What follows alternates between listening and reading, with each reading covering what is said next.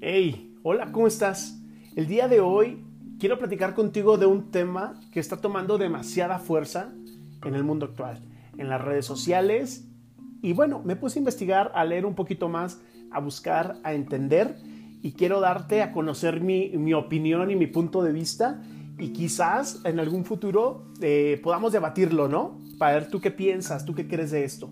Bien lo retrató este programa de televisión de Netflix que se llama Black Mirror, en el cual en uno de los episodios, en donde en un futuro distópico los humanos tenemos esa capacidad de bloquearnos entre nosotros, pero no, no en redes sociales, sino en la vida real, ¿no? Ahí se veía que bloqueabas a la persona y sabías que había un ente ahí, pero ya no lo veías, ya no lo escuchabas, y pues esta persona básicamente se invisibilizaba, ya no la veías, ya no estaba ahí. Y eso que se veía tan distópico en la serie, pues bueno, empieza a suceder hoy con la ya mencionada y conocida y popular cultura de la cancelación. Con casi 3.8 billones de usuarios, las redes sociales se han vuelto en una parte, pues ya son parte fundamental de la vida, ¿no? Para las personas, incluido para mí. Han impactado de una manera tan grande en cómo se manejan los negocios, la publicidad, incluso la política, ¿no? Y aunque tiene aspectos y usos muy positivos, también tiene efectos bastante negativos.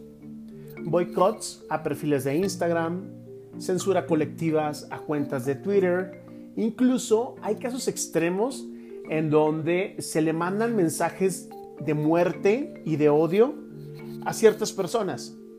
Quien es fan de RuPaul Drag Race se dan cuenta de que cuando una queen le gana a la otra y la otra la mandan a casa, todo mundo o mucha gente que son fans tóxicos se voltean contra la queen que se quedó y le mandan mensajes de odio y la atacan y la matan. Casi que la matan, ¿no? Entonces dices tú, es un show alto. Cancelar es el fenómeno de retirar el apoyo moral, financiero, digital y social a personas famosas, por lo general es a famosos, también pasa con los amigos, pero en general es a personas famosas, ya sean líderes políticos, artistas, influencers o incluso a entidades que son consideradas inaceptables. Bueno, ¿qué te digo? Últimamente hasta las caricaturas, ¿no? A Pepe Le Pew lo están cancelando. Y esto es generalmente como consecuencia de determinados comentarios, acciones que transgreden ciertas creencias que nosotros tenemos. Pero sucede algo muy, muy morboso y algo muy interesante con la cancelación. A estas personas que bloqueamos muchas veces terminan con mayor público que antes, ya que una vez que cometen su error, estas personas suben videos generalmente pidiendo disculpas, llorando, diciendo que están arrepentidos, que han cambiado y estos videos se viralizan. Y cuando algo se viraliza, también se monetiza. Así que realmente ayudamos cancelando o le dimos más plataforma a estas personas? No lo sé. Ustedes piénsenlo. Si bien puedo decir que la cultura de la cancelación sí beneficia a las minorías, y yo soy parte de una, de la comunidad LGBTQ, porque da visibilidad a grupos que sabemos que escasamente o casi nunca van a tener justicia, ¿no? Porque la misma experiencia nos lo ha demostrado. Y bueno, aquí dentro de este colectivo, dentro de esta nueva cultura, encontramos un cierto tipo de justicia casi inmediata. Justicia no hecha por las autoridades, sino una justicia social, entre comillas, ¿no? Pero veo que ya existe un cambio muy, muy, muy grande y súbitamente en donde ya no basta con debatir por tus puntos de vista o tus creencias con alguien que cree o piensa diferente o al contrario de ti. Debatir, de hecho, ya lo hacen ver como una concesión al que consideramos el enemigo, ¿no? O sea, ya darle la oportunidad de hablar y defenderse ya está mal. Y la única vía posible que tenemos ahora o que se utiliza ahora es silenciarlos, ¿no? Extinguir los discursos de estas personas. Pero el pensamiento radical o este pensamiento único que ya no es objetivo, es un pensamiento anticientífico, antidemocrático e incivilizado. Y esta forma única de pensar, tan fuerte, que yo le puse el nombre de cancelación radical, lamentablemente cayó en terreno fértil, ¿no? En el de las redes sociales, donde ya todo se puede polarizar, en donde los términos medios, o sea, las aguas blandas, ya son casi nulas, y la búsqueda de un consenso, pues es ya cada día más difícil. Las incógnitas, y tengo unas preguntas que quizás tú te puedas resolver a ti mismo, ¿no? La primera es, ¿realmente la cultura de la cancelación está consiguiendo su objetivo inicial? Dos, ¿a qué nivel consigue justicia social y a qué precio? Y tres, ¿esto no se vuelve al final en un trasfondo como un bullying grupal? ¿Y por qué, por qué me refiero a esto? Ya que son muchas personas las que se ponen de acuerdo para atacar o descalificar los puntos de vista de otro. Entonces, bueno, piénsenlo, ¿no?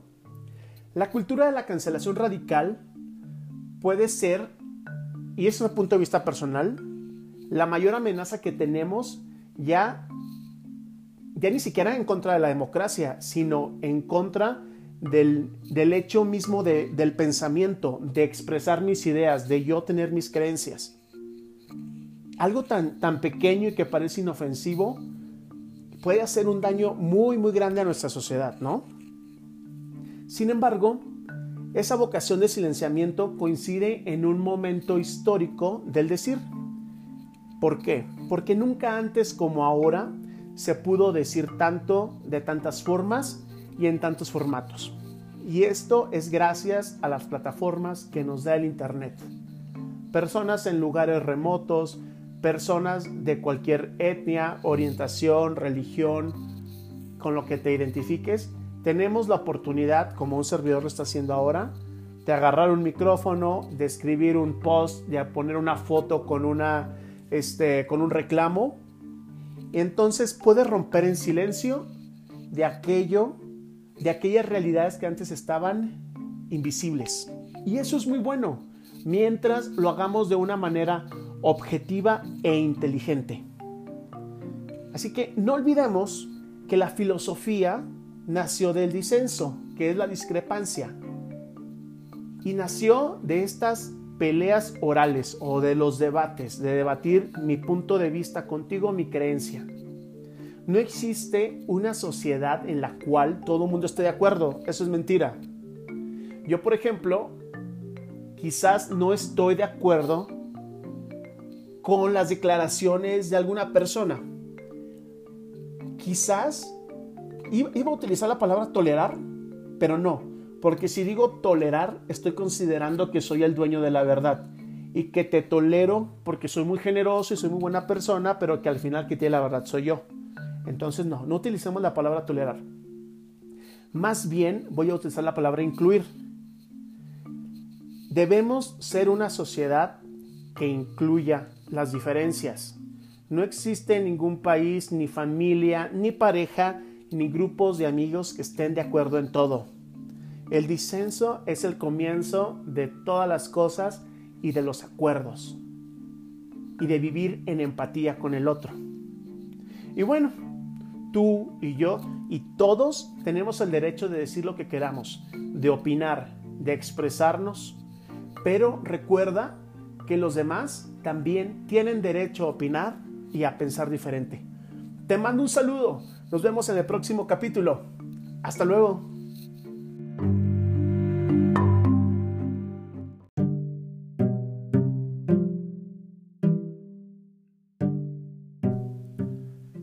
...1987... ...y Alex Murphy... ...un agente de la policía de Detroit... ...era asesinado en un acto en servicio... Para acabar con la delincuencia, las autoridades aprueban la creación de una máquina letal, mitad robot y mitad hombre. Y para fabricarla utilizarían el cuerpo del policía asesinado, al que llamarían Robocop.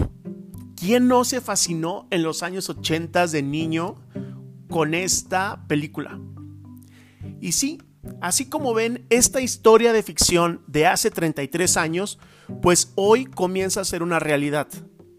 Más bien, no es algo nuevo, digamos que tampoco es una idea revolucionaria de estos tiempos, puesto que lleva muchos años trabajándose, pero últimamente ha tomado como un boom gracias al Internet.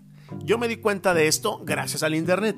Desde hace un aproximado de 20 años, científicos como Kevin Warwick, o también conocido como Capitán Cyborg o Mr. Chip, si se escuchan así como de serie de Marvel, pero no. Esta persona en 1998 fue el primer humano en implantarse en el antebrazo un pequeño transmisor de radiofrecuencia, con el que podía controlar las puertas, la temperatura y las luces en el despacho en donde él trabajaba. Y él define el biohacking como enlazar la tecnología y el cuerpo humano en un término mucho más amplio. Supone de dotar al humano de capacidades o habilidades extra para incrementar la capacidad de sus sentidos. Así que biohackers, el próximo paso a la evolución. Nacemos sin saber hablar, sin saber caminar, dependemos al 100% de nuestra madre para sobrevivir. En los primeros días de vida vemos únicamente sombras borrosas, escuchamos sonidos ininteligibles y conforme crecemos, pues que creen la cosa no mejora, ya que con el paso del tiempo hay longitudes de onda de luz y sonidos que nuestros órganos sensoriales no pueden captar. De hecho, únicamente percibimos un 5% de las señales que nos rodean. Entonces, el biohacking lo que quiere hacer es que como humanos podamos maximizar todos estos, estos sentidos. Pero, ¿qué es biohacking? Si separamos la palabra bio, vida, hacking, mm, seguro van a decir, ¿cómo no vas a saber que es un hacker? Es un pirata cibernético. Ya que en la vida cotidiana utilizamos el término de una manera quizás hasta despectiva. Pero la palabra original se refiere a una persona que se deleitaba en tener una comprensión íntima del funcionamiento interno de un sistema, de una computadora. O al menos, pues así lo definían en los años 80. Los seres humanos llevamos miles y miles de años evolucionando, pero no nos podemos considerar la especie perfecta. Miles de mitos y leyendas buscan ir más allá de los límites de la propia naturaleza. Y creo que poco a poco el biohacking ha ido consiguiendo esto. Las crecientes comunidades globales utilizan foros como biohack.me y es un tipo de biología do it yourself, en la que estas personas comparten sus ideas, comparten sus proyectos, los avances, para que entre todos lo puedan mejorar o quien lo quiera aplicar lo haga. Ellos hablan de este tipo de biología, biohacking debe ser abierto no debe ser cerrado y quien lo quiera conocer lo puede hacer. Existen casos muy relevantes como el del británico Neil Harbison, un artista pues lamentablemente incapaz de distinguir los colores por una enfermedad de nacimiento. Pero tras instalarse una antena auditiva conectada a su cerebro, puede diferenciarlos a través del sonido. Y es la primera persona pues reconocida como un cyborg por el gobierno lo pueden buscar y está súper curioso porque pues hay una antenita que sale así de su cabeza. y pues bueno, a él le funciona. Por primera vez, creo que podemos atisbar un futuro en el que hemos vencido o estamos por vencer enfermedades o el envejecimiento con la ayuda de la tecnología poco a poco. Pero nace la pregunta, ¿dejaremos de ser humanos para convertirnos en transhumanos? El biohacking defiende estas prácticas siempre y cuando no se ponga en peligro la vida, la salud, como puede ser el implante de un chip para identificarnos o para medir los niveles de azúcar en la sangre. Pero como en todo, existen extremistas y los extremistas del biohacking se llaman grinders. y sí, sí, así, grinders y no chicos, chicas, chiques, no tiene nada que ver con la app de ligue. Son personas encantadas con la idea de insertar en su propio cuerpo gadgets y se centran en reemplazar la biología con tecnología. Y un poquito, más que reparar o reemplazar órganos biológicos, estos grinders, biohackers, están más interesados en la integración de hombre-máquina tipo Robocop y quizás en la completa eliminación de la biología de la ecuación, lo cual me parece muy fuerte y muy peligroso. Los denominados grinders están dispuestos a modificar su cuerpo para tener, por ejemplo, una visión nocturna, implantarse imanes en la punta de los dedos y hay uno muy curioso que encontré que es introducir quirúrgicamente un vibrador en la base del pene. Y sí, es muy real, no estoy mintiendo, y se llama Loptron 9000. y seguro lo vas a buscar. Ahí está en Google para que lo veas.